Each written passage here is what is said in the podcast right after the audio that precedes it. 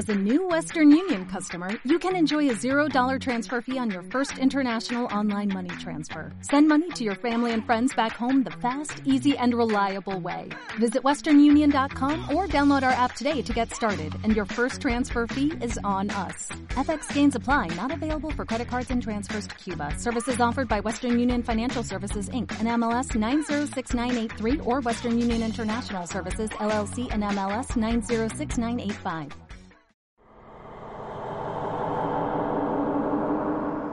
De la Oscuridad. Cuento número uno de la serie Herbert West Reanimador. De Howard Phillips Lovecraft. De Herbert West, amigo mío, durante el tiempo de la universidad y posteriormente, no puedo hablar sino con extremo terror. Terror que no se debe totalmente a la forma siniestra en que desapareció recientemente, sino que tuvo origen en la naturaleza entera del trabajo de su vida, y adquirió gravedad por primera vez hará más de 27 años, cuando estábamos en tercer año de nuestra carrera en la Facultad de Medicina de la Universidad Miskatonic de Araham. Mientras estuvo conmigo, lo prodigioso y diabólico de sus experimentos me tuvieron completamente fascinado. Fui su más íntimo compañero. Ahora se ha desaparecido y se ha roto el hechizo. Mi miedo es aún mayor. Los recuerdos y las posibilidades son siempre más terribles que la realidad. El primer incidente horrible durante nuestra amistad supuso la mayor impresión que yo había llevado hasta entonces, y me cuesta tenerlo que repetir. Ocurrió, como digo, cuando estábamos en la Facultad de Medicina, donde West había hecho ya famoso con sus descabelladas teorías sobre la naturaleza de la muerte y la posibilidad de vencerla artificialmente. Sus opiniones, muy ridiculizadas por el profesorado y los compañeros, giraban en torno a la naturaleza esencialmente mecanicista de la vida, y se referían al modo de poner en funcionamiento la maquinaria orgánica del ser humano mediante una acción química calculada, después de fallar los procesos naturales con el fin de experimentar diversas soluciones reanimadoras, había matado y sometido a tratamiento a numerosos conejos, cobayas, perros, gatos y monos, y hasta convertirse en la persona más enojosa de la facultad. Varias veces había logrado obtener signos de vida en animales supuestamente muertos, en muchos casos signos violentos de vida, pero pronto se dio cuenta de que la perfección, de ser efectivamente posible, compartaría necesariamente toda una vida dedicada a la investigación. Asimismo vio claramente que, puesto que en la misma solución no actuaba del mismo modo en diferentes especies orgánicas, necesitaba disponer de sujetos humanos si quería lograr nuevos y más especializados progresos. Y aquí es donde chocó con las autoridades universitarias y se le fue retirado el permiso para efectuar experimentos, nada menos que por el propio decano de la Facultad de Medicina, el sabio y bondadoso doctor Alan Hales, cuya obra en pro de los enfermos es recordada a todos los vecinos antiguos de Arham. Yo siempre me había mostrado excepcionalmente tolerante con los trabajos de West y a menudo hablábamos de sus teorías, cuyas derivaciones y corolarios eran casi infinitos. Sosteniendo con Haeckel que toda vida es un proceso químico y físico y que la supuesta alma es un mito, mi amigo creía que la reanimación artificial de los muertos podía depender solo del estado de los tejidos, y que a menos de que se hubiese iniciado una verdadera descomposición, todo cadáver totalmente dotado de órganos era susceptible de recibir mediante el adecuado tratamiento una condición peculiar que se conoce como vida pues comprendía perfectamente que el más ligero deterioro de las células cerebrales, ocasionadas por un periodo letal incluso fugaz, podría dañar a la vida intelectual y psíquica. Al principio tenía esperanzas de encontrar un reactivo capaz de restituir la vitalidad antes de la verdadera aparición de la muerte, y solo los repetidos fracasos en animales le habían revelado que eran incompatibles los movimientos vitales naturales y los artificiales. Entonces se procuró ejemplares extremadamente frescos y les inyectó sus soluciones en la sangre inmediatamente después de la extinción de la vida. Tal circunstancia volvió enormemente escépticos a los profesores, ya que entendieron que en ningún caso se había producido una verdadera muerte. No se pararon a considerar la cuestión detenida y razonablemente. Poco después de que el profesorado le prohibiese continuar sus trabajos, West me confió su decisión de conseguir ejemplares frescos de una manera o de otra y de reanudar en secreto los experimentos que no podía realizar abiertamente. Era horrible oírle hablar sobre el medio y manera de conseguirlos. La facultad nunca habíamos tenido que ocuparnos nosotros de allegar ejemplares para las prácticas de anatomía. Cada vez que mermaba el depósito, dos negros de la localidad se encargaban de subsanar este déficit sin que se les preguntase jamás su procedencia. West era por entonces joven, delgado y con gafas, de facciones delicadas, pelo amarillo, ojos azul pálido y voz suave, y era extraño oírle explicar cómo la fosa común era relativamente más interesante que el cementerio perteneciente a la Iglesia de Cristo, dado que casi todos los cuerpos de la Iglesia de Cristo estaban embalsamados, lo cual evidentemente hacía imposibles las investigaciones de West. Por entonces era yo su ferviente y cautivado auxiliar, y le ayudé en todas sus decisiones, no solo en las que se referían a la fuente de abastecimiento de cadáveres, sino también en las concernientes al lugar adecuado para nuestro repugnante trabajo. Fui yo quien pensó en la granja deshabitada de Chapman, al otro lado de Meadow Hill. Allí habilitamos una habitación de la planta baja para sala de operaciones y otra para laboratorio, dotándolas de gruesas cortinas a fin de ocultar nuestras actividades nocturnas. El lugar estaba retirado de la carretera y no había casas a la vista, de todos modos, había que extremar las precauciones, ya que el más leve rumor sobre extrañas luces que cualquier caminante nocturno hiciera recorrer podía resultar catastrófico para nuestra empresa. Si llegaban a descubrirnos, acordamos decir que se trataba de un laboratorio químico. Poco a poco equipamos nuestra siniestra guarida científica con materiales comprados en Boston o sacados a escondidas de la facultad, materiales cuidadosamente camuflados a fin de hacerlos irreconocibles salvo para ojos expertos, y nos proveímos de palas y picos para los numerosos enterramientos que tendríamos que efectuar en el sótano. En la facultad había un incinerador, pero un aparato de ese género era demasiado costoso para un laboratorio clandestino como el nuestro. Los cuerpos eran siempre un engorro, incluso los minúsculos cadáveres de cobaya de los experimentos secretos que West realizaba en su habitación de la pensión donde vivía. Seguíamos las noticias necrológicas locales como vampiros, ya que nuestros ejemplares requerían condiciones determinadas. Lo que queríamos eran cadáveres enterrados poco después de morir, y sin preservación artificial alguna, preferiblemente exceptos de malformaciones morbosas y desde luego con todos los órganos, Nuestras mayores esperanzas estaban en las víctimas de accidentes.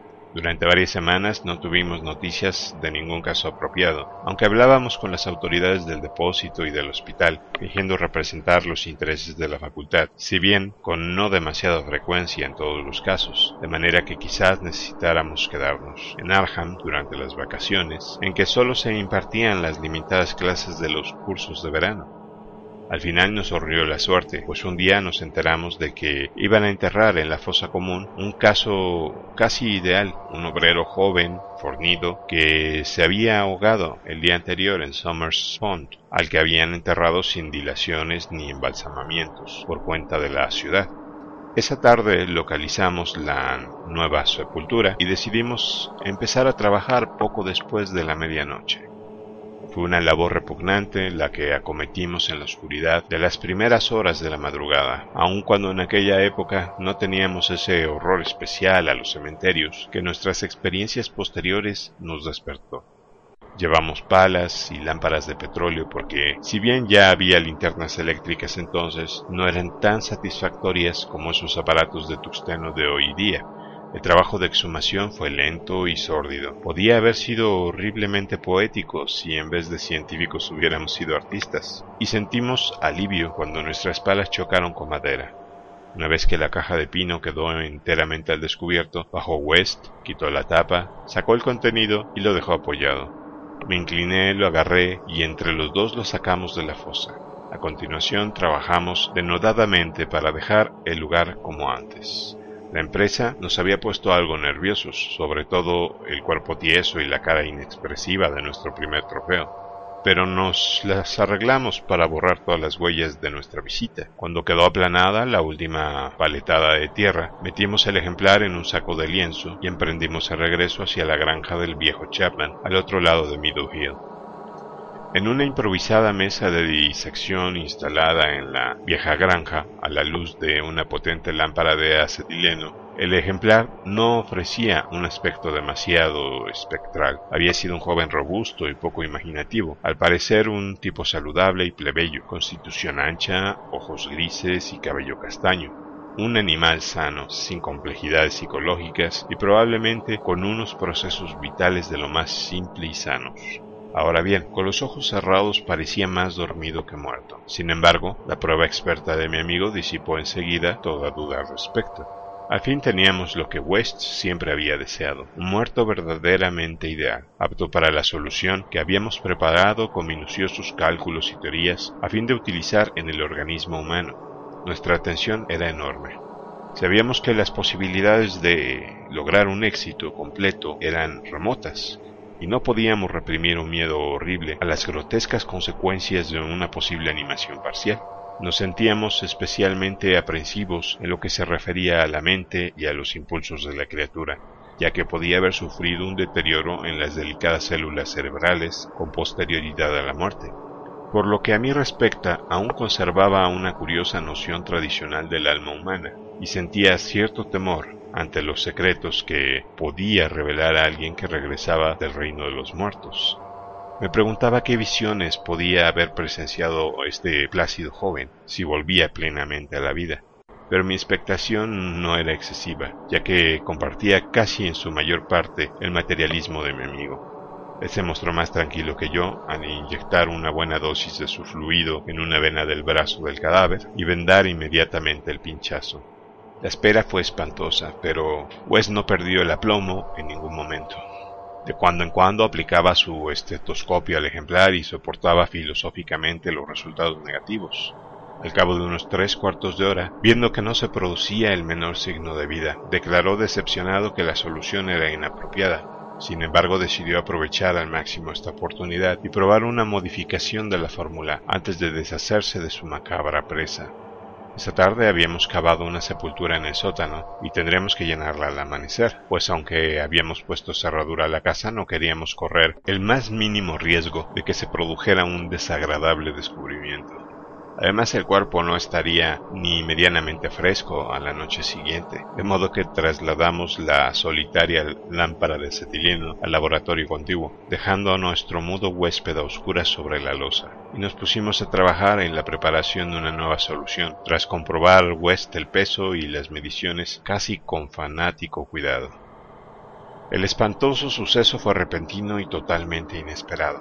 Yo estaba vertiendo algo de un tubo de ensayo a otro Wes se encontraba ocupado con la lámpara de alcohol que hacía las veces de mechero Bunsen en ese edificio sin instalación de gas, cuando de la habitación que habíamos dejado oscuras brotó la más horrenda y demoníaca sucesión de gritos jamás oída por ninguno de los dos. No habría sido más espantoso el caos de alaridos si el abismo se hubiese abierto para liberar la angustia de los condenados, ya que en aquella cacofonía inconcebible se concentraba el supremo terror y desesperación de la naturaleza animada. No podían ser humanos, un hombre no es capaz de proferir gritos así, y sin pensar en el trabajo que estábamos realizando, ni en la posibilidad de que lo descubrieran, saltamos los dos por la ventana más próxima como animales despavoridos, derribando tubos, lámparas y matraces, y huyendo alocadamente a la estrellada negrura de la noche rural. Creo que gritamos mientras corríamos frenéticamente hacia la ciudad, aunque al llegar a las afueras adoptamos una actitud más contenida, lo suficiente como para pasar por un par de juerguistas trasnochadores que regresaban a casa después de una francachela. No nos separamos, sino que nos refugiamos en la habitación de West y allí estuvimos hablando con la luz de gas encendida hasta que amaneció. A esa hora nos habíamos serenado un poco discurriendo teorías plausibles y sugiriendo ideas prácticas para nuestra investigación, de forma que pudimos dormir todo el día, en lugar de asistir a la clase. Pero esa tarde aparecieron dos artículos en el periódico, sin relación alguna entre sí, que nos quitaron el sueño. La vieja casa deshabitada de Chapman había ardido inexplicablemente, quedando reducido a, un informe montón de cenizas. Eso lo entendíamos, ya que habíamos volcado la lámpara. El otro informaba que habían intentado abrir la reciente sepultura de la fosa común, comurgando en la tierra vanamente y sin herramientas. Esto nos resultaba incomprensible ya que habíamos aplanado muy cuidadosamente la tierra húmeda y durante 17 años West estuvo mirando por encima del hombro y quejándose de que le parecía oír pasos detrás de él. Ahora ha desaparecido. El demonio de la peste. Cuento número 2 de la serie Herbert West Reanimador de Howard Phillips Lovecraft. Jamás olvidaré aquel espantoso verano hace 16 años, en que como un demonio maligno de las moradas de Eblis se propagó el tifus solapadamente por toda Arham. Muchos recuerdan ese año por dicho azote satánico, ya que un auténtico terror se cernió con membranosas alas sobre los ataúdes amontonados en el cementerio de la Iglesia de Cristo. Sin embargo, hay un horror mayor aún que data de esa época, un horror que solo yo conozco, ahora que Herbert West ya no está en este mundo. West y yo hacíamos trabajos de posgraduación en el curso de verano de la Facultad de Medicina de la Universidad de Miskatonic, y mi amigo había adquirido gran notoriedad debido a sus experimentos encaminados a la revivificación de los muertos. Tras la matanza científica de innumerables bestezuelas, la monstruosa labor quedó suspendida aparentemente por orden de nuestro escéptico decano, el doctor Alan Halsey, pero West había seguido realizando ciertas pruebas secretas en la sórdida pensión donde vivía, y en una terrible e inolvidable ocasión se había apoderado de un cuerpo humano de la fosa común, transportándolo a una granja situada a otro lado de Meadow Hill. Yo estuve con él en aquella ocasión y lo vi inyectar en las venas exánimes el elixir que, según él, restablecería en cierto modo los procesos químicos y físicos. El experimento había terminado horriblemente en un delirio de terror que poco a poco llegamos a atribuir a nuestros nervios sobreexcitados, pues ya no fue capaz de librarse de la enloquecedora sensación de que lo seguían y perseguían. El cadáver no estaba lo bastante fresco. Es evidente que para restablecer las condiciones mentales normales, el cadáver debe ser verdaderamente fresco. Por otra parte, el incendio de la vieja casa nos había impedido enterrar el ejemplar. Habría sido preferible tener la seguridad de que estaba bajo tierra. Después de esa experiencia, West abandonó sus investigaciones durante algún tiempo, pero lentamente recobró su celo de científico nato y volvió a importunar a los profesores de la facultad pidiéndoles permiso para hacer uso de la sala de disección y ejemplares humanos frescos para el trabajo que él consideraba tan tremendamente importante. Pero sus súplicas fueron completamente inútiles, ya que la decisión del doctor Halsey fue inflexible, y todos los demás profesores apoyaron el veredicto de su superior. La teoría fundamental de la reanimación no veía sino extravagancias inmaduras de un joven entusiasta cuyo cuerpo delgado, cabello amarillo, ojos azules y miopes, y suave voz que no hacía sospechar el poder supranormal casi diabólico del cerebro que albergaba en su interior. Aún lo veo como era entonces y me estremezco. Su cara se volvió más severa, aunque no más vieja, y ahora Septon carga con la desgracia y West ha desaparecido. West chocó desagradablemente con el doctor Halsey casi al final de nuestro último año de carrera, en una disputa que le reportó menos prestigio a él que al bondadoso decano en lo que a cortesía se refiere. Afirmaba que ese hombre se mostraba innecesariamente, irracionalmente grande, una obra que deseaba comenzar mientras tenía la oportunidad de disponer de las excepcionales instalaciones de la facultad el que los profesores, apegados a la tradición, ignorasen los singulares resultados tenidos en animales y persistiesen en negar la posibilidad de reanimación, era indeciblemente indignante y casi incomprensibles para un joven del temperamento lógico de West. Solo una mayor madurez podía ayudarlo a entender las limitaciones mentales crónicas del tipo doctor-profesor producto de generaciones de puritanos mediocres, bondadosos, conscientes, afables y corteses, a veces, pero siempre rígidos, intolerantes, esclavos de las costumbres y carentes de perspectivas. El tiempo es más caritativo con estas personas incompletas, aunque de alma grande, cuyo defecto fundamental, en realidad, es la timidez y los cuales reciben finalmente el castigo de la irrisión general por sus pecados intelectuales, su tolemismo, su calvinismo, su antidarwinismo, su antinitzajismo y por toda clase de sabatarinanismo y leyes suntuarias que practican. West joven a pesar de sus maravillosos conocimientos científicos, tenía escasa paciencia con el buen doctor Halsey y sus eruditos colegas, y alimentaba un rencor cada vez más grande, acompañado de un deseo de demostrar la veracidad de sus teorías a estas obtusas dignidades de alguna forma impresionante y dramática. Y como la mayoría de los jóvenes se entregaba a complicados sueños de venganza, de triunfo y de magnánima indulgencia final. Y entonces había surgido el azote, sarcástico y letal, de las cavernas pesadillescas del tártaro, West y yo nos habíamos graduado cuando empezó, aunque seguíamos en la facultad realizando un trabajo adicional del curso de verano, de forma que aún estábamos en Arkham cuando se desató con furia demoníaca en toda la ciudad. Aunque todavía no estábamos autorizados para ejercer, teníamos nuestro título y nos vimos frenéticamente requeridos a incorporarnos al servicio público al aumentar el número de los afectados. La situación se hizo casi incontrolable y las defunciones se producían con demasiada frecuencia para que las empresas funerarias de la localidad pudieran ocuparse satisfactoriamente de ellas.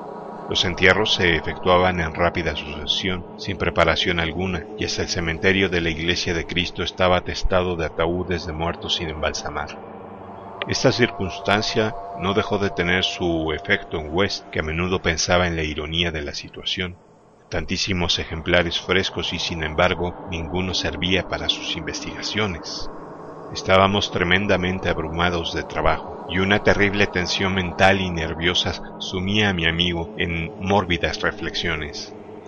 Pero los afables enemigos de West no estaban enfrascados en agobiantes deberes. La facultad había sido cerrada y todos los doctores adscritos a ella colaboraban en la lucha contra la epidemia de tifus.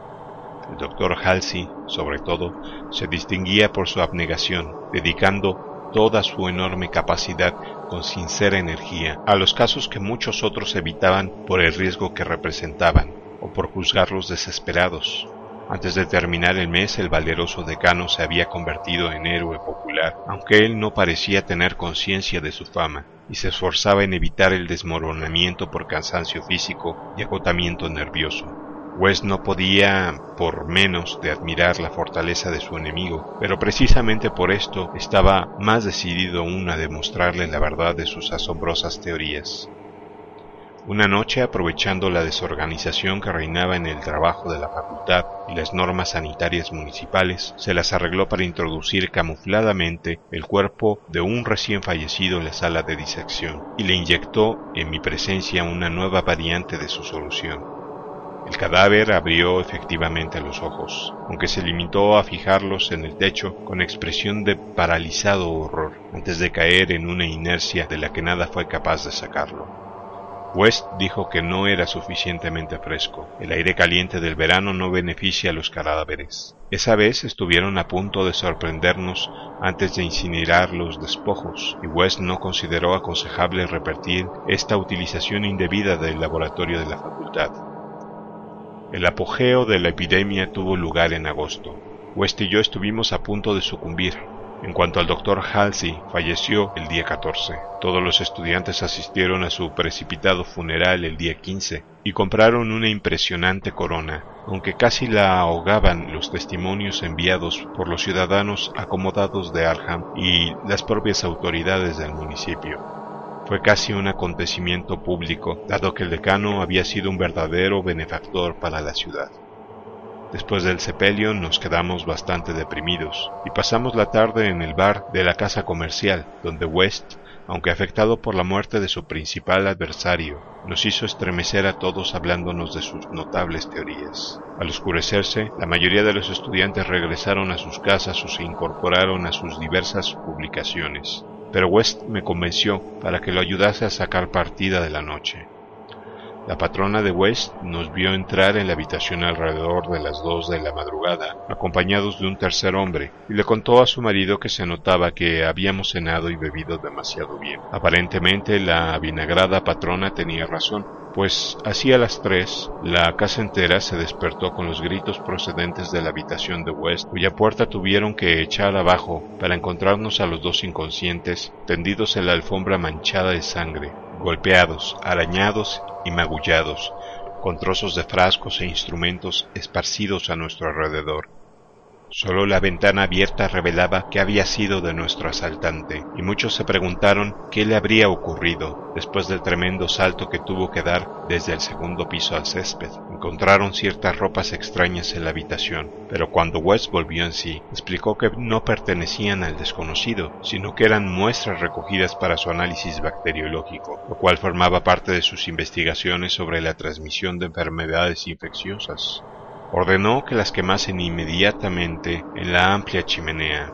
Ante la policía declaramos ignorar por completo la identidad del hombre que había estado con nosotros. West explicó con nerviosismo que se trataba de un extranjero afable al que habíamos conocido en un bar de la ciudad que no recordábamos.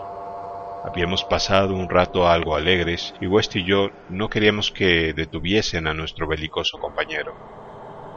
Esa misma noche presenciamos el comienzo del segundo horror de Arkham, horror que para mí iba a eclipsar a la misma epidemia. El cementerio de la Iglesia de Cristo fue escenario de un horrible asesinato. Un vigilante había muerto a arañazos, no solo de manera indescriptiblemente espantosa, sino que había dudas de que el agresor fuese un ser humano. La víctima había sido vista con vida bastante después de la medianoche, descubriéndose el incalificable hecho al amanecer. Se interrogó al director de un circo instalado en el vecino pueblo de Bolton, pero este juró que ninguno de sus animales se había escapado de su aula. Quienes encontraron el cadáver observaron un rastro de sangre que conducía a la tumba reciente, en cuyo cemento había un pequeño charco rojo justo delante de la entrada. Otro rastro más pequeño se alejaba en dirección al bosque, pero se perdía enseguida. A la noche siguiente los demonios danzaron sobre los tejados de Arham, y una desenfrenada locura aulló en el viento. Por la enfebrecida ciudad anduvo suelta una maldición, de la que unos dijeron que era más grande que la peste y otros murmuraban que era el espíritu encarnado del mismo mal. Un ser abominable penetró en ocho casas, sembrando la muerte roja a su paso, dejando atrás el mudo y sádico monstruo, un total de 17 cadáveres, y huyendo después. Algunas personas que llegaron a verlo en la oscuridad dijeron que era blanco y como un mono malformado o monstruo antropomorfo. No había dejado entero a nadie de cuantos había atacado, ya que a veces había sentido hambre, el número de víctimas ascendía a 14. A las otras tres las había encontrado ya muertas al irrumpir en sus casas, víctimas de la enfermedad. La tercera noche, los frenéticos grupos dirigidos por la policía lograron capturarlo en una casa de la calle Crane, cerca del campus universitario. Habían organizado la batida con toda minuciosidad, manteniéndose en contacto mediante puestos voluntarios de teléfono, y cuando alguien del distrito de la universidad informó que había oído arañar en una ventana cerrada, desplegaron inmediatamente la red. Debido a las precauciones y a la alarma general, no hubo más que otras dos víctimas. La captura se efectuó sin más accidentes. La criatura fue detenida finalmente por una bala, aunque no acabó con su vida, y fue trasladada al hospital local, en medio del furor y la abominación generales, porque aquel ser había sido humano.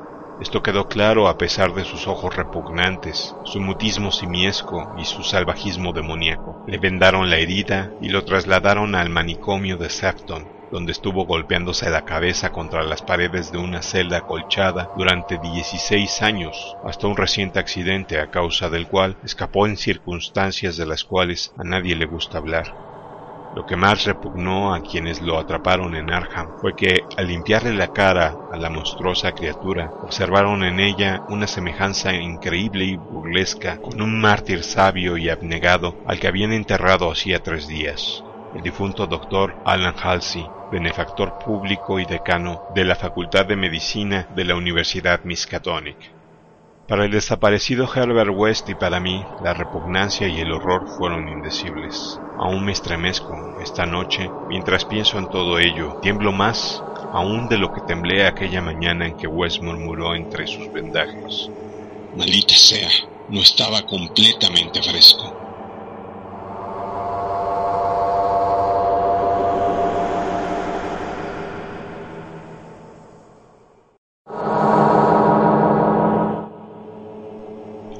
Seis disparos a la luz de la luna. Cuento número 3 de la serie Herbert West, Reanimador, de Howard Phillips Lovecraft. No es corriente descargar los seis tiros de un revólver con toda precipitación, cuando uno solo habría sido sin duda suficiente, pero hubo muchas cosas en la vida de Herbert West que no eran corrientes. No es habitual, por ejemplo, que un médico recién salido de la universidad se vea obligado a ocultar los motivos que lo impulsan a elegir determinada casa o consulta. Sin embargo, ese fue el caso de Herbert West. Cuando obtuvimos él y yo el título de la Facultad de Medicina de la Universidad Miskatonic y tratamos de paliar nuestra penuria instalándonos como facultativos de medicina general, tuvimos mucho cuidado en ocultar que habíamos elegido nuestra casa por su aislamiento y su proximidad al cementerio. Un deseo de soledad de esta naturaleza rara carece de motivos, y como es natural, nosotros lo teníamos también. Nuestras necesidades se debían a un trabajo claramente impopular. Externadamente éramos médicos tan solo, pero por debajo de esa superficie había objetivos de una importancia mucho más grande y terrible, ya que lo esencial en la vida de Herbert West era la búsqueda en las negras y prohibidas regiones de lo desconocido, en las que esperaba descubrir el secreto de la vida y de devolver la animación perpetua al barro frío del cementerio. Una búsqueda en ese género requiere extraños materiales, entre ellos cadáveres humanos recientes, y para mantenerse abastecido de tales elementos indispensables, uno debe vivir discretamente, y no muy lejos de un lugar de enterramientos anónimos. West y yo nos habíamos conocido en la universidad y fui el único que simpatizó con sus espantosos experimentos. Gradualmente me había convertido en su ayudante inesperado y ahora que abandonábamos la universidad teníamos que seguir juntos. No era fácil que dos doctores encontraran salida juntos, pero finalmente, por influencia de la universidad, se nos proporcionó una consulta en Bolton, pueblo industrial próximo a Arham, la sede universitaria. Las fábricas textiles de Bolton son las más grandes del valle de Miskatonic, y sus operarios políglotas no han sido jamás pacientes gratos para los médicos de la localidad. Elegimos nuestra casa con el mayor cuidado y adoptamos finalmente un edificio ruinoso próximo al final de la calle Pont, a cinco números de nuestro vecino más cercano, y separada del cementerio tan solo por una extensión de pradera cortada por una estrecha franja de espeso bosque que hay al norte. Dicha distancia era mayor de lo que hubiésemos deseado, pero no encontrábamos una casa más cerca, a menos de que nos hubiésemos instalado en el otro lado del prado, lo que quedaba muy retirado del distrito industrial. Pero no estábamos demasiado descontentos, ya que no teníamos vecinos entre nosotros y nuestra siniestra fuente de abastecimiento. El camino era algo largo, pero podíamos transportar nuestros mudos ejemplares sin que nadie nos molestase. Nuestro trabajo fue sorprendentemente abundante desde el principio mismo, lo bastante abundante como para satisfacer a la mayoría de los jóvenes doctores y lo bastante abundante para resultar un aburrimiento y una pesadez para aquellos estudiosos cuyo verdadero interés residía en otra cosa. Los trabajadores de las fábricas eran de inclinación algo turbulentas, así que además de sus numerosas necesidades de asistencia médica, sus frecuentes golpes, cuchilladas y pendencias nos daban mucho trabajo. Pero lo que verdaderamente acaparaba nuestro interés era el laboratorio secreto que habíamos instalado en el sótano un laboratorio con su mesa larga, bajo las luces eléctricas donde, en las primeras horas de la madrugada, inyectábamos a menudo las diversas soluciones de West en las venas de los despojos que sacábamos de la fosa común. West experimentaba febrilmente, tratando de encontrar algo que pusiese en marcha de nuevo los movimientos vitales, tras haberlos interrumpido ese fenómeno que llamamos muerte, pero chocaba con los más horrorosos obstáculos, La solución debía tener una composición especial según los distintos tipos. La que servía para los conejillos de indias no valía para los seres humanos, y cada clase requería sensibles modificaciones. Los cuerpos tenían que ser excepcionalmente frescos, dado que una ligera descomposición del tejido cerebral hacía imposible que la reanimación fuese perfecta. En efecto, el mayor problema estaba en conseguir cadáveres suficientemente frescos. West había tenido experiencias horribles durante sus investigaciones secretas en la universidad con cadáveres de dudosa calidad.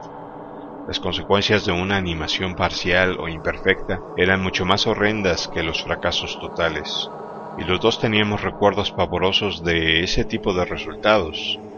Desde nuestra primera sesión demoníaca en la granja deshabitada de Meadow Hill, Arkham, no habíamos dejado de sentir una secreta amenaza West, aunque en casi todos los sentidos era un autómata frío, científico, rubio y de ojos azules, confesaba a menudo con un estremecimiento que le parecía que era víctima de una furtiva persecución.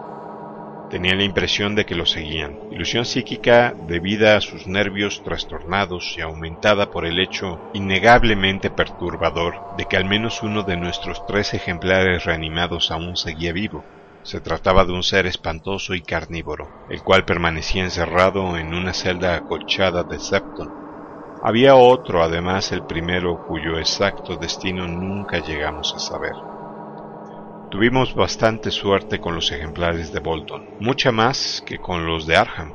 Aún no hacía una semana que estábamos instalados cuando nos apoderamos de una víctima de accidente la misma noche de su entierro conseguimos que abriese los ojos con una expresión asombrosamente lúcida, antes de que fallara la solución.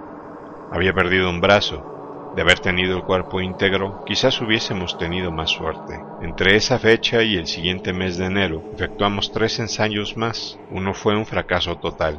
En otro, conseguimos un claro movimiento muscular. En cuanto al tercero, el resultado fue estremecedor. Se levantó por sí solo y emitió un sonido gutural. Luego vino un periodo de mala suerte. Descendió el número de entierros y los que se efectuaban eran de ejemplares demasiado enfermos o mutilados para poderlos aprovechar nosotros. Seguíamos la pista a todas las defunciones y circunstancias en que éstas ocurrían con un cuidado sistemático. Una noche de marzo, sin embargo, conseguimos inesperadamente un ejemplar que no provenía de la fosa común. El puritanismo imperante en Bolton tenía prohibida la práctica del boxeo, lo que no dejaba de tener las lógicas consecuencias. Los combates mal dirigidos entre los obreros eran cosa corriente, y de vez en cuando traían de fuera algún campeón profesional de escasa categoría. Esa noche de finales de invierno había celebrado un combate de este tipo, evidentemente con desastrosas consecuencias, ya que vinieron a buscarnos dos polacos asustados, suplicándonos en un lenguaje casi incoherente que atendiésemos un caso muy secreto y desesperado. Los seguimos hasta un cobertizo abandonado, donde todavía quedaba un grupo de espectadores extranjeros observando asustados un cuerpo negro que yacía exánime en el suelo. En el combate se había enfrentado Kid O'Brien, un joven torpe y ahora tembloroso, con una nariz ganchuda muy poco irlandesa, y Buck Robinson, el betún de Harlem. El negro había sido noqueado, y tras un breve examen nos dimos cuenta de que no se recuperaría. Era un ser repugnante con pinta de gorila, unos brazos anormalmente largos que se parecían de manera inevitable patas anteriores y una cara que irremediablemente hacía pensar en los secretos insondables del Congo, en las llamadas de Tam Tam bajo una luna misteriosa. El cuerpo debió de tener peor aspecto en vida, pero el mundo contiene muchas fealdades. Aquella gente despreciable estaba asustada, ya que no sabía que podía exigirles la ley si el caso llegase a conocerse, y se sintieron agradecidos cuando West, a pesar de mis involuntarios estremecimientos, se ofreció a librarlos del cuerpo en secreto, puesto que conocía muy bien sus intenciones. Había una luna resplandeciente sobre el paisaje sin nieve, pero vestimos el cadáver y lo llevamos a casa entre los dos por las calles desiertas y el campo, del mismo modo que transportamos un cadáver parecido una horrible noche en Arham. Nos dirigimos a casa por el campo de atrás, entramos el ejemplar por la puerta trasera, lo bajamos al sótano y lo preparamos para nuestro experimento habitual. Nuestro miedo a la policía era absurdamente considerable, aunque habíamos calculado nuestro recorrido de forma que no nos tropezamos con el guardia que hacía ronda por aquel distrito. El resultado fue enojosamente decepcionante.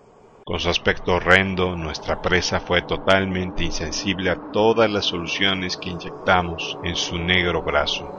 De modo que, como se acercaba peligrosamente la hora del amanecer, hicimos lo mismo que con los demás. Lo llevamos a rastras por el prado hasta la franja de bosque próxima al cementerio de enterramientos anónimos y lo enterramos allí en la mejor sepultura que la helada tierra nos permitió.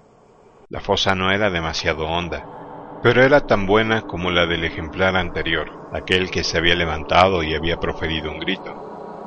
A la luz de nuestras linternas oscuras, lo cubrimos cuidadosamente con hojas y ramas secas, seguros de que la policía no lo descubriría jamás en un bosque tan oscuro y espeso. Al día siguiente me sentí alarmado, ya que un paciente me trajo la noticia de que se sospechaba que habían celebrado un combate y que había muerto alguien. Pues tenía otro motivo de preocupación. Por la tarde lo habían llamado para que atendiese un caso que acabó de forma amenazadora. Una italiana se había puesto histérica porque le habían extraviado el hijo, un chiquillo de cinco años, que había desaparecido por la mañana y no había vuelto para comer, y presentaba síntomas sumamente alarmantes dado que padecía del corazón. Era un histerismo estúpido ya que el chico se había escapado más de una vez, pero los campesinos italianos son extraordinariamente supersticiosos, y esta mujer parecía tan angustiada por los presagios como por los hechos. Hacia las siete de la noche la mujer falleció, y su frenético marido armó un escándalo espantoso, empeñado en matar a West, a quien culpaba furiosamente de no haberle salvado la vida, los amigos lo sujetaron cuando lo vieron sacar un cuchillo, pero Wes se marchó en medio de inhumanos alaridos, maldiciones y juramentos de venganza. En su último dolor el hombre parecía haberse olvidado de su hijo, que aún no había regresado, entrada ya la noche. Se habló de buscarlo en el bosque, pero la mayoría de los amigos de la familia se ocuparon de la difunta y del vociferante marido. Total, la tensión nerviosa a que se vio sometido West fue sin duda tremenda. El pensar en la policía y en el italiano loco lo agobiaba tremendamente. Nos retiramos a descansar alrededor de las once, pero yo no dormí bien. Bolton contaba con un cuerpo de policía sorprendentemente eficaz, pese a ser un pueblo pequeño. Yo no paraba de pensar en el escándalo que se provocaría si se llegaba a descubrir lo ocurrido la noche anterior podía significar el fin de nuestro trabajo en la localidad y quizás la cárcel para los dos. Me inquietaban los rumores que corrían acerca del combate de boxeo. Pasada las tres, el resplandor de la luna me dio los ojos, pero me volví sin levantarme a cerrar la persiana. Luego sonaron unos golpes enérgicos en la puerta de atrás. Permanecí inmóvil, algo aturdido. Poco después oí a Wes llamar a mi puerta. Estaba en bata y zapatillas y tenía en las manos un revólver y una linterna eléctrica. Al ver el revólver comprendí que pensaba más en el enajenado italiano que en la policía. Será mejor que bajemos los dos, susurró. No estaría bien no contestar, quizás sea un paciente. Sería muy propio de uno de esos idiotas llamar por la puerta de atrás. Así que bajamos los dos sigilosamente, con un temor en parte justificado y en parte debido solo al misterio de las primeras horas de la madrugada. Volvieron a llamar un poco más fuerte. Al llegar a la puerta, corrí el cerrojo cautelosamente y abrí de par en par. Al revelarnos la luz de la luna la figura que teníamos delante, West hizo algo muy extraño. A pesar del evidente peligro de atraer sobre nuestras cabezas la temida investigación policial, cosa que felizmente evitamos por el relativo aislamiento de nuestra casa, mi amigo, súbita, excitada e innecesariamente, vació las seis recámaras de su revólver sobre nuestro nocturno visitante. Porque no se trataba del italiano ni del policía, recortándose horrendamente contra la luna espectral había un ser gigantesco y deforme, inconcebible salvo en las pesadillas Era una aparición de ojos vidriosos, negra y casi a cuatro patas, cubierta de hojas y ramas y barro, y sucia de sangre coagulada, la cual mostraba entre sus dientes relucientes una cosa cilíndrica, terrible, blanca como la nieve, que terminaba en una mano diminuta.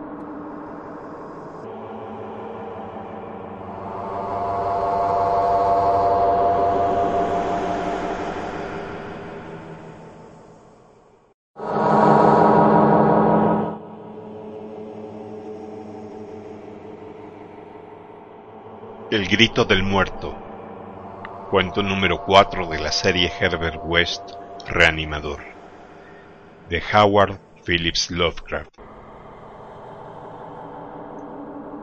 El grito de un muerto fue lo que me hizo concebir aquel intenso horror hacia el Dr. Herbert West, horror que enturbió los últimos años de nuestra vida en común.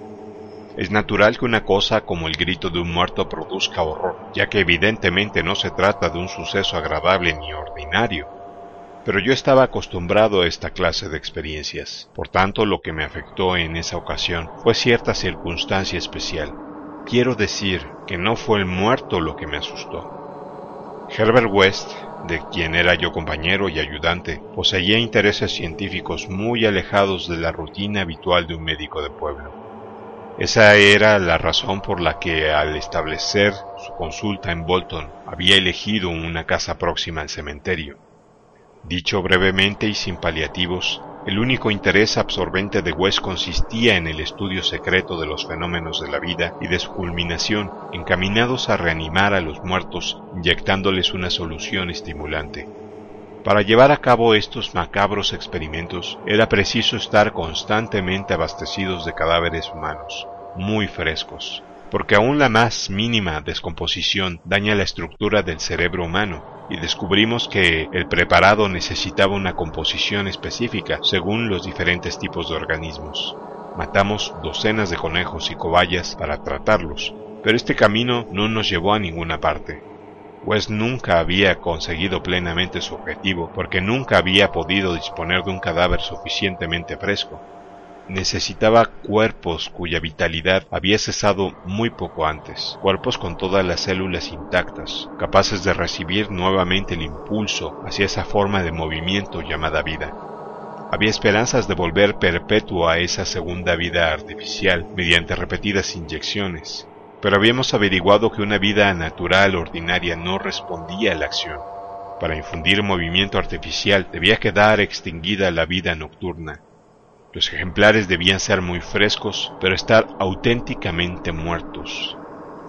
Habíamos empezado West y yo la pavorosa investigación siendo estudiantes de la Facultad de Medicina de la Universidad Miskatonic de Arham, profundamente convencidos desde un principio del carácter absolutamente mecanicista de la vida.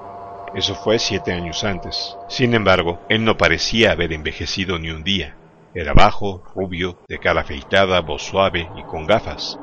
A veces había algún destello en sus fríos ojos azules que delataba el duro y creciente fanatismo de su carácter, efecto de sus terribles investigaciones. Nuestras experiencias habían sido a menudo espantosas en extremo, debidas a una reanimación defectuosa al galvanizar aquellos grumos de barro de cementerio en un movimiento morboso, insensato y anormal, merced a diversas modificaciones de la solución vital.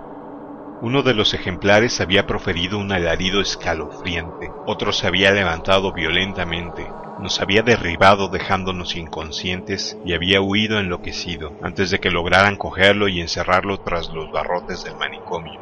Y un tercero, una monstruosidad nauseabunda y africana, había surgido de su poco profunda sepultura y había cometido una atrocidad. West había tenido que matarlo a tiros. No podíamos conseguir cadáveres lo suficientemente frescos como para que manifestasen algún vestigio de inteligencia al ser reanimados, de modo que forzosamente creábamos horrores indecibles. Era inquietante pensar que uno de nuestros monstruos, o quizás dos, aún vivían. Tal pensamiento nos estuvo atormentando de manera vaga hasta que finalmente West desapareció en circunstancias espantosas. Pero en la época del alarido en el laboratorio del sótano de la aislada casa de Bolton, nuestros temores estaban subordinados a la ansiedad por conseguir ejemplares extremadamente frescos. Wes se mostraba más ávido que yo, de forma que casi me parecía que miraba con codicia el físico de cualquier persona viva y saludable. Fue en julio de 1910 cuando empezó a mejorar nuestra suerte en lo que a ejemplares se refiere. Yo me había ido a Illinois a hacerle una larga visita a mis padres y a mi regreso encontré a West en un estado de singular euforia. Me dijo excitado que casi toda probabilidad había resuelto el problema de la frescura de los cadáveres abordándolo desde un ángulo enteramente distinto, el de la preservación artificial. Yo sabía que trabajaba en un preparado nuevo sumamente original, así que no me sorprendió que hubiera dado resultado. Pero hasta que me hubo explicado los detalles, me tuvo un poco perplejo sobre cómo podía ayudarnos dicho preparado en nuestro trabajo ya que el enojoso deterioro de los ejemplares se debía ante todo al tiempo transcurrido hasta que caían en nuestras manos. Esto lo había visto claramente West, según me daba cuenta ahora, al crear un compuesto embalsamador para uso futuro, más que inmediato, por si el destino le proporcionaba un cadáver muy reciente y sin enterrar, como nos había ocurrido años antes con el negro aquel de Bolton tras el combate de boxeo, por último, el destino se nos mostró propicio, de forma que en esta ocasión conseguimos tener en el laboratorio secreto del sótano un cadáver cuya corrupción no había tenido posibilidad de empezar aún. West no se atrevía a predecir qué sucedería en el momento de la reanimación, ni si podíamos esperar una revivificación de la mente y la razón. El experimento marcaría un hito en nuestros estudios, por lo que había conservado este nuevo cuerpo hasta mi regreso, a fin de que compartiésemos los dos el resultado de la forma acostumbrada. Wes me contó cómo había conseguido el ejemplar. Había sido un hombre vigoroso, un extranjero bien vestido que se acababa de apear del tren y que se dirigía a las fábricas textiles de Bolton a resolver unos asuntos. Había dado un largo paseo por el pueblo y al detenerse en nuestra casa a preguntar el camino de las fábricas, había sufrido un ataque al corazón. Se negó a tomar un cordial y cayó súbitamente muerto un momento después. Como era de esperar, el cadáver le pareció a West como llovido del cielo.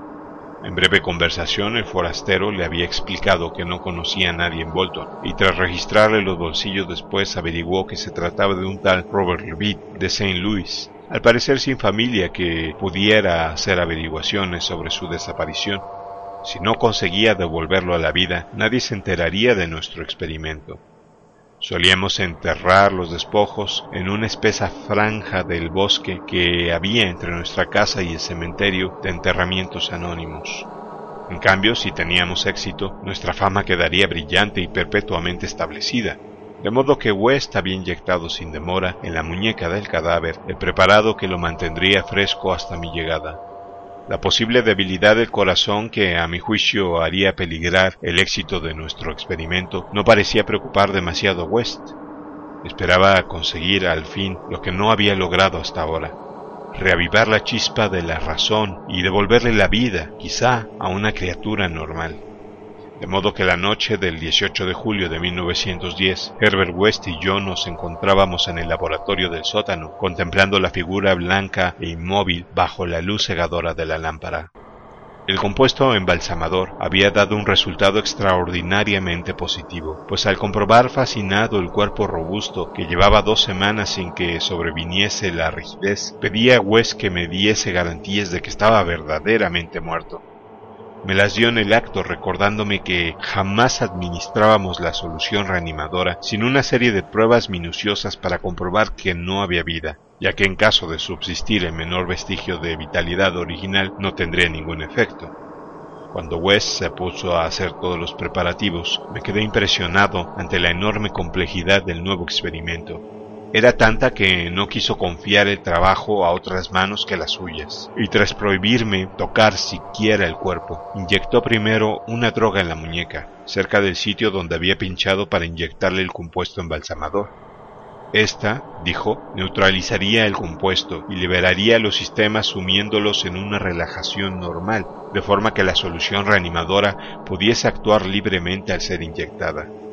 Poco después, cuando se observó un cambio y un leve temblor pareció afectar los miembros muertos, West colocó sobre la cara espasmódica una especie de almohada la apretó violentamente y no la retiró hasta que el cadáver se quedó absolutamente inmóvil y listo para nuestro intento de reanimación. Él, pálido y entusiasta, se dedicó ahora a efectuar unas cuantas pruebas finales y someras para comprobar la absoluta carencia de vida. Se apartó satisfecho y finalmente inyectó en el brazo izquierdo una dosis meticulosamente medida del elixir vital, preparado durante la tarde con más minuciosidad que nunca desde nuestros tiempos universitarios, en que nuestras hazañas eran nuevas e inseguras. No me es posible descubrir la tremenda e intensa incertidumbre con la que esperábamos los resultados de este primer ejemplar auténticamente fresco, el primero del que podíamos esperar razonablemente que abriese los ojos y nos contase quizá con voz inteligente lo que había visto al otro lado del insondable abismo. West era materialista, no creía en el alma y atribuía toda función de la conciencia a fenómenos corporales. Por consiguiente no esperaba ninguna revelación sobre espantosos secretos de abismos y cavernas más allá de la barrera de la muerte.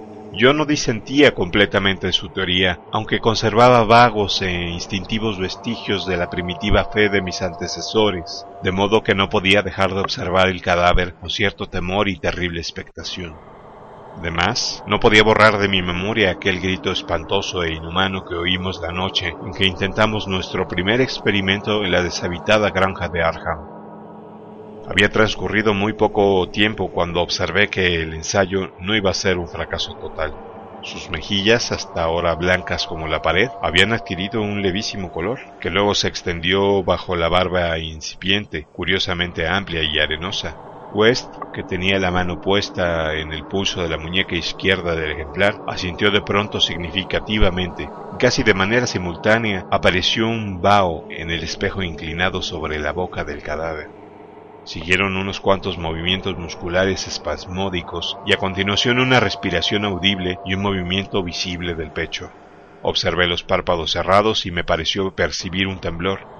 Después se abrieron y mostraron unos ojos grises, serenos y vivos, aunque todavía sin inteligencia ni siquiera curiosidad. Movido por una fantástica ocurrencia, susurré unas preguntas en la oreja cada vez más colorada, unas preguntas sobre otros mundos cuyo recuerdo aún podía estar presente. Era el terror lo que las extraía de mi mente, pero creo que la última que repetí fue ¿Dónde has estado?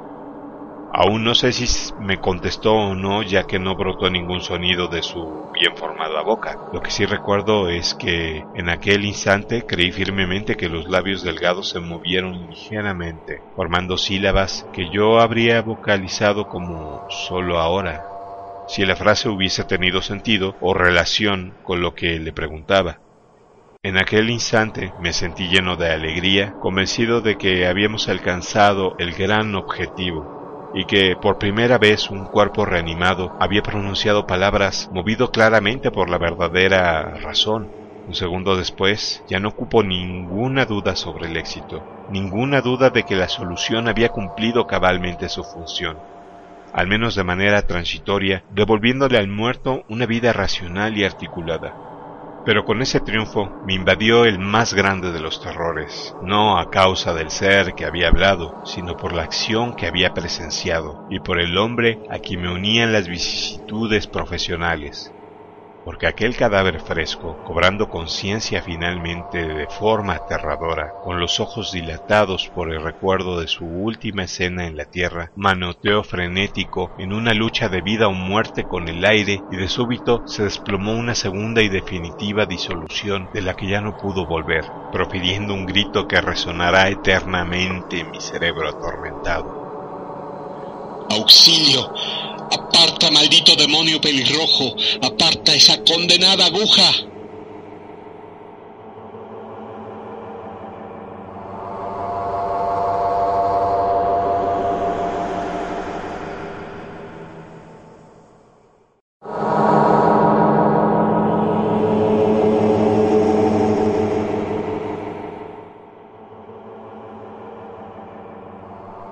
El horror de las sombras.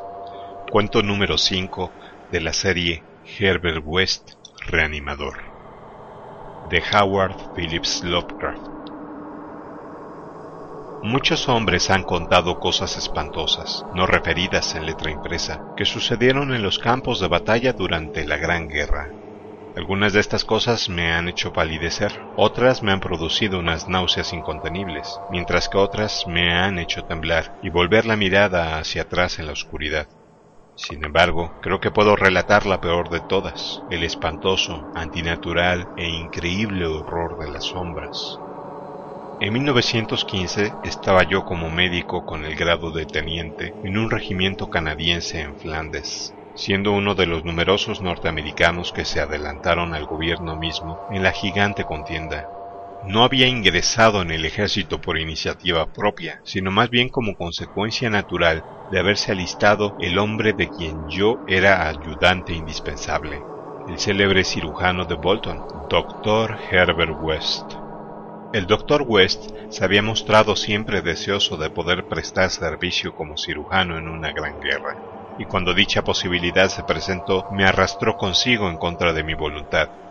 Había motivos por los que yo me hubiera alegrado de que la guerra nos separase, motivos por los que encontraba la práctica de la medicina y la compañía de West cada vez más irritante.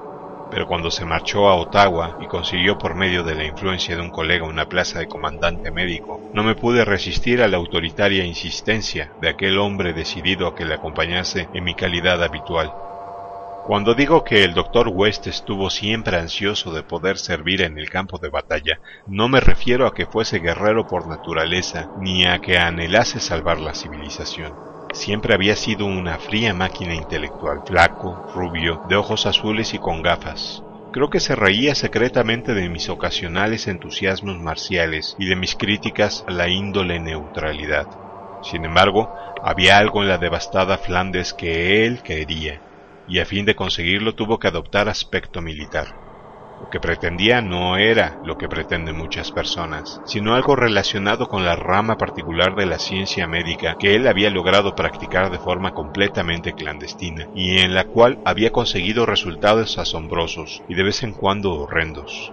Lo que quería no era otra cosa en realidad que abundante provisión de muertos recientes en todos los estados de desmembramiento Herbert West necesitaba cadáveres frescos, porque el trabajo de su vida era la reanimación de los muertos. Este trabajo no era conocido por la distinguida clientela que había hecho crecer rápidamente su fama a su llegada a Boston. En cambio yo lo conocía demasiado bien, ya que era su más antiguo amigo y ayudante desde nuestros tiempos de la Facultad de Medicina en la Universidad Miskatonic de Arham. Fue en aquellos tiempos de la universidad cuando inició sus terribles experimentos, primero con pequeños animales y luego con cadáveres humanos conseguidos de manera horrenda. Había obtenido una solución que inyectaba en las venas de los muertos, y si eran bastante frescos, reaccionaban de maneras extrañas. Había tenido muchos problemas para descubrir la fórmula adecuada, pues cada tipo de organismo necesitaba un estímulo especialmente apto para él. El terror lo dominaba cada vez que pensaba en los fracasos parciales, seres atroces, resultado de soluciones imperfectas o de cuerpos insuficientemente frescos.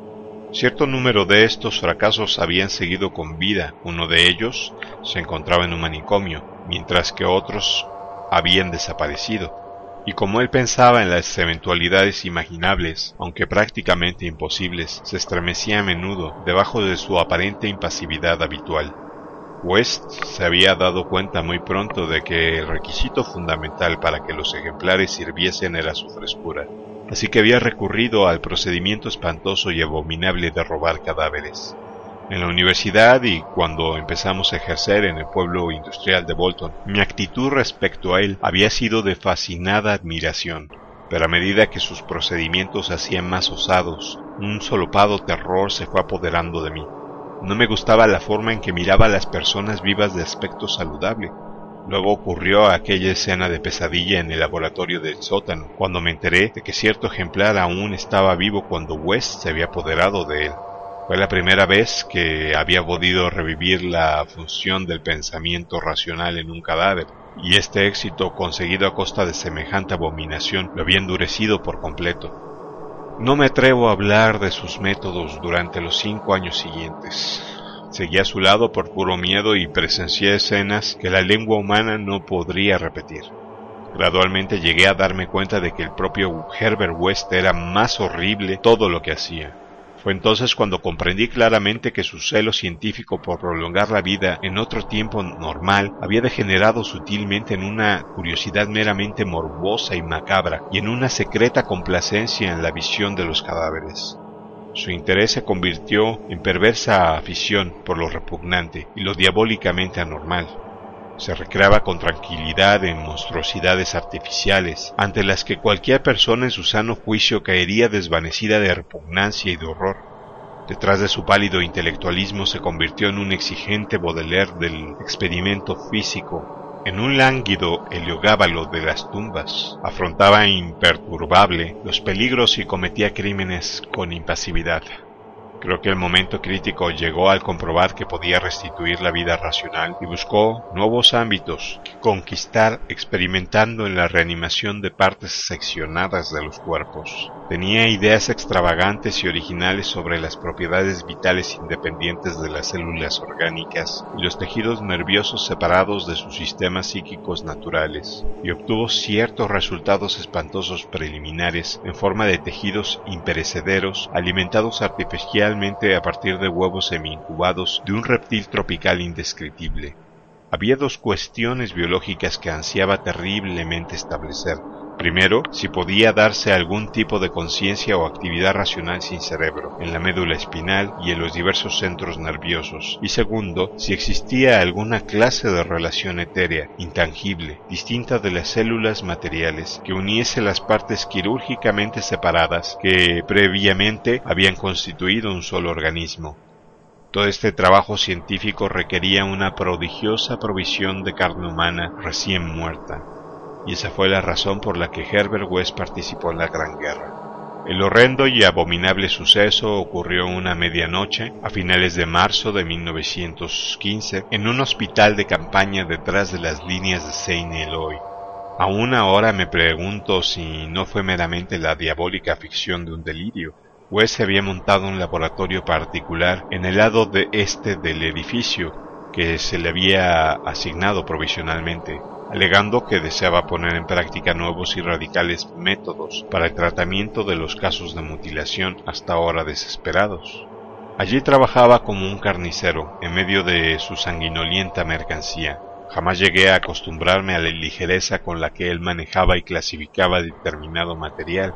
A veces hacía verdaderas maravillas de cirugía en los soldados, pero sus principales satisfacciones eran de carácter menos público y filantrópico y se vio obligado a dar muchas explicaciones acerca de ruidos extraños aún en medio de aquella babel de condenados, entre los que había frecuentes disparos de revólver, cosa corriente en un campo de batalla, aunque completamente inusitada en un hospital.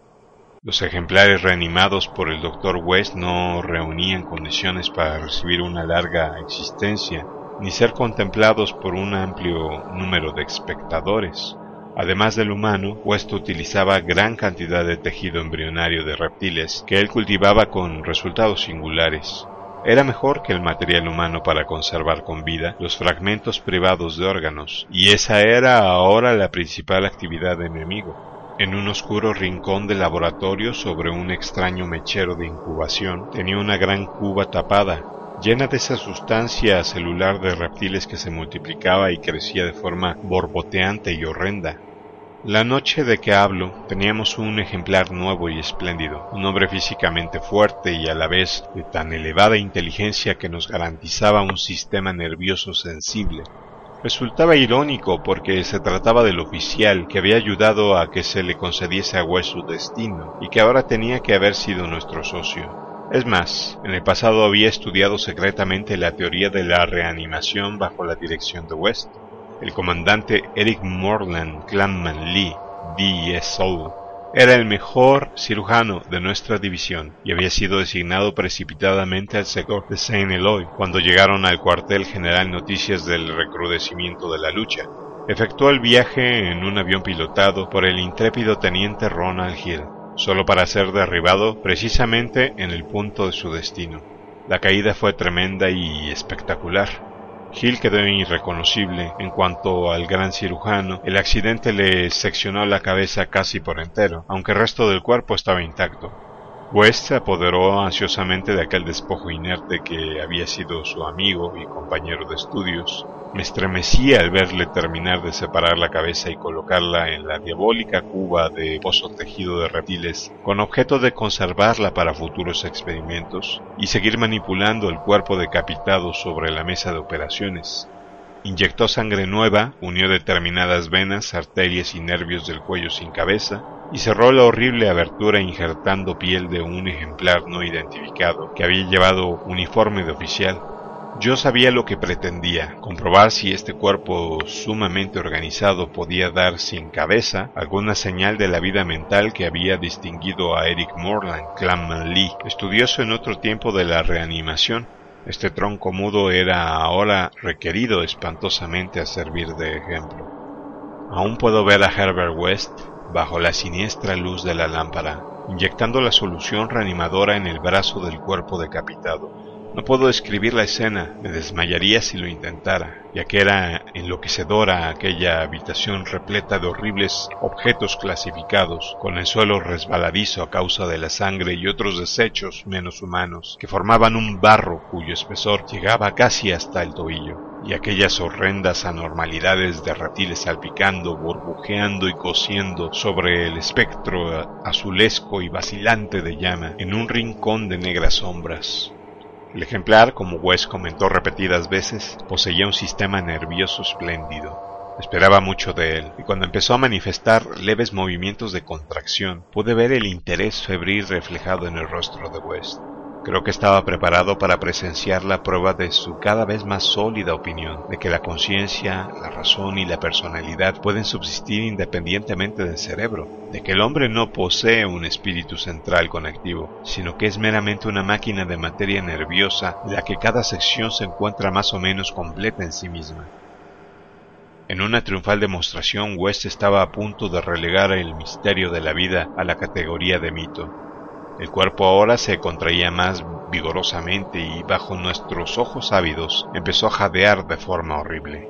Agitó los brazos con desasosiego, alzó las piernas y contrajo varios músculos en una especie de contorsión repulsiva. Luego aquel despojo sin cabeza levantó los brazos en un gesto de inequívoca desesperación, de una desesperación inteligente que bastaba para confirmar todas las teorías de Herbert West. Evidentemente los nervios recordaban el último acto en vida del hombre, la lucha por librarse del avión que se iba a estrellar. No sé exactamente qué fue lo que siguió, tal vez se trata de una alucinación provocada por la impresión que sufría en aquel instante, al iniciarse el bombardeo alemán que destruyó el edificio.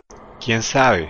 Ya que West y yo fuimos los únicos supervivientes, prefería pensar que fue eso antes de su reciente desaparición, pero había ocasiones en que no podía porque era extraño que sufriéramos los dos la misma alucinación.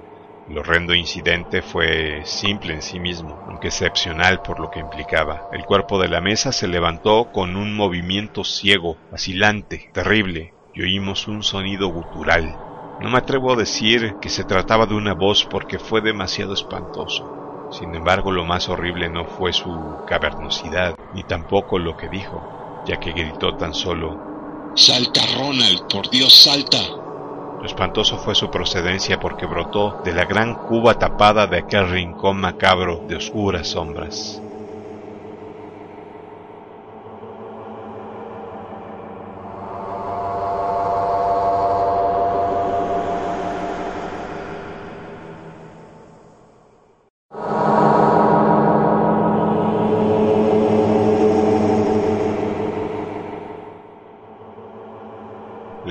De la Tumba. Cuento número 6 de la serie Herbert West, Reanimador, de Howard Phillips Lovecraft. Cuando desapareció el doctor Herbert West hace un año, la policía de Boston me sometió a un minucioso interrogatorio. Sospechaban que me callaba cosas o algo peor, pero no podía decirles la verdad porque no me habrían creído. Sabían efectivamente que West había estado complicado en actividades que iban más allá de la capacidad de crédito de los hombres ordinarios, pues sus espantosos experimentos sobre la reanimación de cadáveres habían sido demasiado numerosas para poder mantener un perfecto secreto en torno a ellos. pero la escalofriante catástrofe final advirtió caracteres de demoníaca fantasía que me hacen dudar incluso de la realidad de lo que vi. Yo era el amigo más allegado de West y su único ayudante confidencial. Nos habíamos conocido años antes en la Facultad de Medicina y desde el principio había participado yo en sus terribles investigaciones. Había intentado perfeccionar lentamente una solución que, inyectada en las venas de un recién fallecido, podía devolverle la vida. Este trabajo requería abundancia de cadáveres frescos y comportaba consiguientemente las actividades más espantosas. Más horribles aún eran los resultados de algunos de sus experimentos, masas horrendas de carne que había estado muertas, pero que Weiss despertaba dotándola de una ciega, insensata y nauseabunda animación. Estos eran los resultados usuales, ya que para que volviera a despertar la mente era necesario que los ejemplares fuesen absolutamente frescos y que las delicadas células cerebrales no hubiesen sufrido la más mínima descomposición. Esta necesidad de cadáveres muy frescos supuso la ruina moral de West. Eran difíciles de conseguir y un día espantoso llegó a apoderarse de un ejemplar cuando aún estaba vivo y en todo su vigor. Un forcejeo, una aguja y un poderoso alcaloide lo convirtieron en cadáver fresquísimo. Y el experimento fue positivo durante un instante breve y memorable, pero West salió de él con una alma seca y endurecida, y una mirada fría que observaba con una especie de calculadora y horrenda apreciación de los hombres, de cerebro especialmente sensible y un físico vigoroso. Hacia el final cobré a West un intenso terror, ya que empezaba a mirarme de esa misma manera, la gente no parecía darse cuenta de sus miradas, aunque me notaba asustado, y tras su desaparición se valieron de eso para propalar unas sospechas absurdas. En realidad West tenía más miedo que yo. Sus abominables trabajos le hacían llevar una vida furtiva y llena de sobresaltos. En parte era la policía quien le daba miedo, pero a veces su nerviosismo era más hondo y brumoso, y estaba relacionado con abominaciones indescriptibles a las que había inyectado una vida morbosa, y en las que no había visto extinguirse dicha vida. Por lo general terminaba sus experimentos con el revólver, pero a veces no era bastante rápido. Es lo que ocurrió con aquel primer ejemplar, en cuya saqueada sepultura se descubrieron más tarde huellas de arañazos. Y lo que sucedió también con el cadáver de aquel profesor de Arham que cometió actos de canibalismo antes de ser capturado y encerrado sin identificar en una celda del manicomio de Septon, donde estuvo seis años golpeándose la cabeza contra las paredes. Casi todos los demás resultados que posiblemente subsistían eran producto de lo que resultaba más difícil hablar, dado que en los últimos años el celo científico de West había degenerado en una manía insana y fantástica, y había consagrado su prodigiosa habilidad a vitalizar no solo cuerpos enteramente humanos, sino trozos aislados de cadáveres o partes unidas a una materia orgánica no humana. En la época en que desapareció, se había convertido en algo diabólicamente repugnante, Muchos de los experimentos no podrían ser referidos en la letra impresa. La gran guerra en la que servimos los dos como cirujanos había intensificado este aspecto de West. Al decir que el miedo de West a sus ejemplares era brumoso, pensaba sobre todo en el carácter complejo de ese sentimiento, en parte se debía solo al hecho de saber que aún seguían existiendo esos monstruos abominables, y en parte a su miedo al daño corporal que podían infligirle en determinadas circunstancias. La desaparición de estos seres aumentaban el horror de la situación. Wes solo conocía el paradero de uno de ellos, la lastimosa criatura del manicomio, pero además había un miedo más sutil, una sensación verdaderamente fantástica, consecuencia de un extraño experimento que llevó a cabo en el ejército canadiense en 1915. En medio de una enconada batalla, West había reanimado al comandante Eric Morgan Clapman Lee, DSO, colega nuestro que estaba al tanto de sus experimentos y el cual podía haberlo suplicado. Le había seccionado la cabeza a fin de poder estudiar las posibilidades de vida cuasi inteligente del tronco. El experimento dio resultado en el mismo instante en que el edificio era barrido por una granada alemana. El tronco se movió de forma inteligente y, por increíble que parezca, tuvimos la seguridad de que brotaron sonidos articulados de la cabeza seccionada que estaba en el fondo oscuro del laboratorio. En cierto modo, la granada fue misericordiosa, pero West jamás estuvo seguro, como habría sido su deseo, de que fuéramos él y yo los únicos supervivientes. Después solía hacer estremecedoras conjeturas sobre lo que sería capaz de hacer un médico decapitado con capacidad para reanimar a los muertos. La última residencia de West fue una venerable casa muy elegante que dominaba uno de los más antiguos cementerios de Boston. Había escogido el lugar por razones puramente simbólicas y fantásticas, ya que la mayoría de los enterramientos databan del periodo colonial, por lo tanto era de muy poca utilidad para un científico que necesitaba cadáveres frescos. Había instalado el laboratorio en un subsótano secretamente construido por obreros traídos de otra región, y en él tenía un gran incinerador para la total y discreta eliminación de los cadáveres, fragmentos y remedos sintéticos de cuerpos que quedaban de los morbosos experimentos e impías diversiones del dueño. Durante la excavación de este sótano, los obreros habían dado con cierta albañilería extraordinariamente antigua. Sin duda comunicaba con el viejo cementerio, aunque era demasiado profunda para que se desembocara en ningún sepulcro conocido.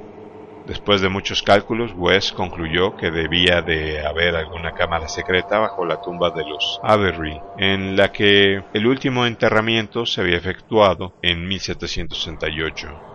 Yo estaba con él cuando estudió las paredes goteantes y nitrosas que habían dejado al descubierto las palas y los picos de los obreros, y estaba preparado para el espantoso escalofrío que nos aguardaba en el instante de descubrir los secretos sepulcrales y seculares.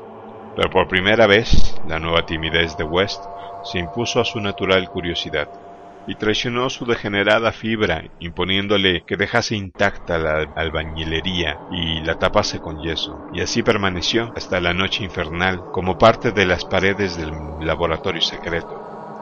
He hablado del debilitamiento de West, pero debo añadir que era puramente mental e intangible. Exteriormente fue el mismo hasta el final, tranquilo, frío, delgado, con el pelo amarillo, ojos azules y con gafas, y un aspecto general de joven que los años y los terrores no llegaron a cambiar. Parecía sereno incluso cuando pensaba en aquella sepultura arañada y miraba por encima del hombro o cuando pensaba en aquel ser carnívoro que mordía y manoteaba los barrotes de Satón. El final de Herbert West comenzó una tarde en nuestro despacho común, cuando alternaba su extraña mirada entre el periódico y yo. Un curioso titular había traído su atención desde las arrugadas páginas, y una zarpa titánica pareció atraparle desde 17 años atrás. En el manicomio de Sefton, a 50 millas de distancia, había sucedido algo espantoso e increíble que había dejado estupefactos al vecindario y perpleja a la policía. A primeras horas de la madrugada un grupo de hombres silenciosos había penetrado en el parque de la institución y su jefe había despertado a los celadores.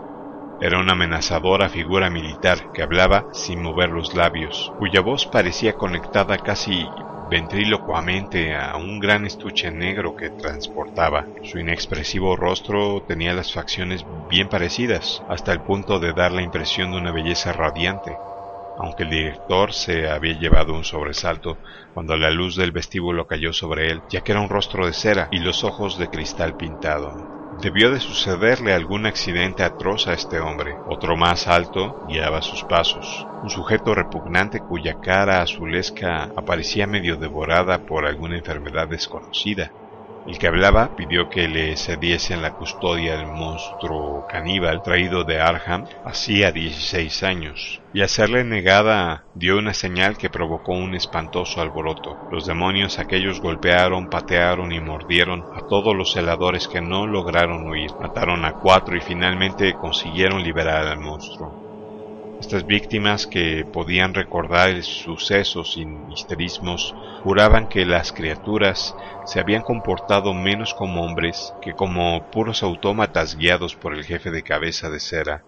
Cuando les llegó ayuda, aquellos hombres y la criatura caníbal habían desaparecido sin dejar rastro.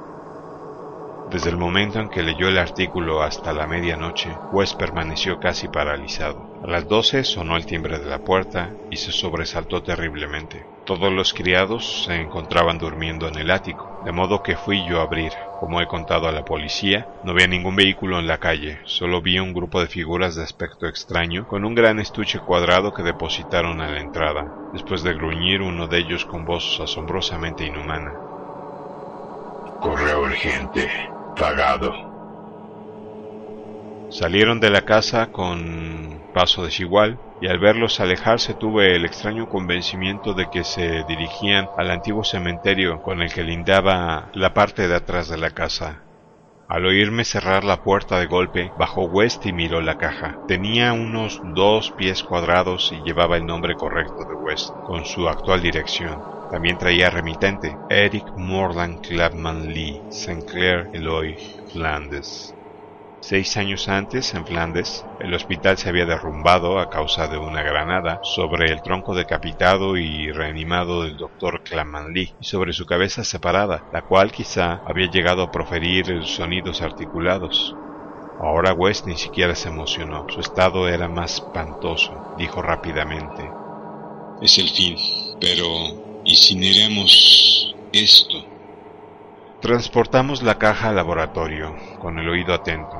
No recuerdo muchos de los detalles, ya pueden imaginar mi estado psíquico, pero es una mentira maliciosa decir que fue el cuerpo de Herbert West lo que metí en el incinerador. Entre los dos introdujimos la caja sin abrir, cerramos la puerta y conectamos la corriente, y no brotó sonido alguno de la caja. Fue West quien observó primero que se caía el yeso de una parte de la pared, donde había sido cubierta la antigua albañilería de la tumba, Iba yo a echar a correr, pero él me retuvo. Entonces vi una pequeña abertura negra, sentí una bocanada de viento frío y hediondo, y percibí el olor de las entrañas abominables de una tierra putrescente. No oímos ningún ruido, pero en ese preciso instante se apagaron las luces, y vi recortarse contra cierta fosforescencia del mundo inferior una horda de seres silenciosos que avanzaban penosamente, producto de la locura o de algo peor. Sus siluetas eran humanas, semi-humanas. Se trataba de una horda grotescamente heterogénea. Retiraban las piedras en silencio, una a una, del muro secular. Luego, cuando la brecha fue bastante ancha, entraron al laboratorio en fila de uno a uno, guiados por el ser de paso solemne y cabeza de cera. Una especie de monstruosidad con ojos desorbitados que marchaba detrás del jefe agarró a Herbert West West no se resistió ni profirió grito alguno. Luego se abalanzaron todos sobre él y lo despedazaron ante mis ojos, llevándose sus trozos a la cripta subterránea de fabulosas abominaciones. El jefe de cabeza de cera, que iba vestido con uniforme de oficial canadiense, se llevó la cabeza de West. Al desaparecer, vi que sus ojos azules detrás de las gafas centellaban espantosamente, revelando por primera vez una frenética y visible emoción. Los criados me encontraron inconsciente por la mañana. West había desaparecido. El incinerador contenía solo ceniza inidentificable. Los detectives me habían interrogado. Pero ¿qué puedo decir? No relacionarán a West con la tragedia de Serto, ni con eso, ni con los hombres de la caja cuya existencia niegan. Les he hablado de la cripta, pero ellos me han enseñado el yeso intacto de la pared y se han reído, así que no les he contado nada más. Quieren dar a entender que estoy loco o que soy un asesino. Probablemente es que estoy loco, pero podría no ser así si esas condenadas legiones de las tumbas no estuviesen tan calladas.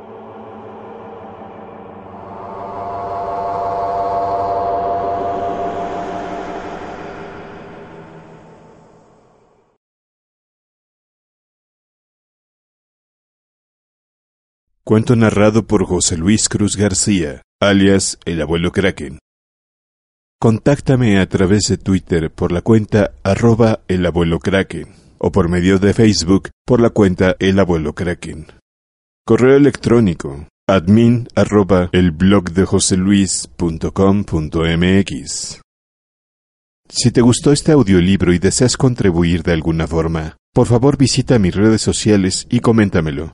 Hasta la vista.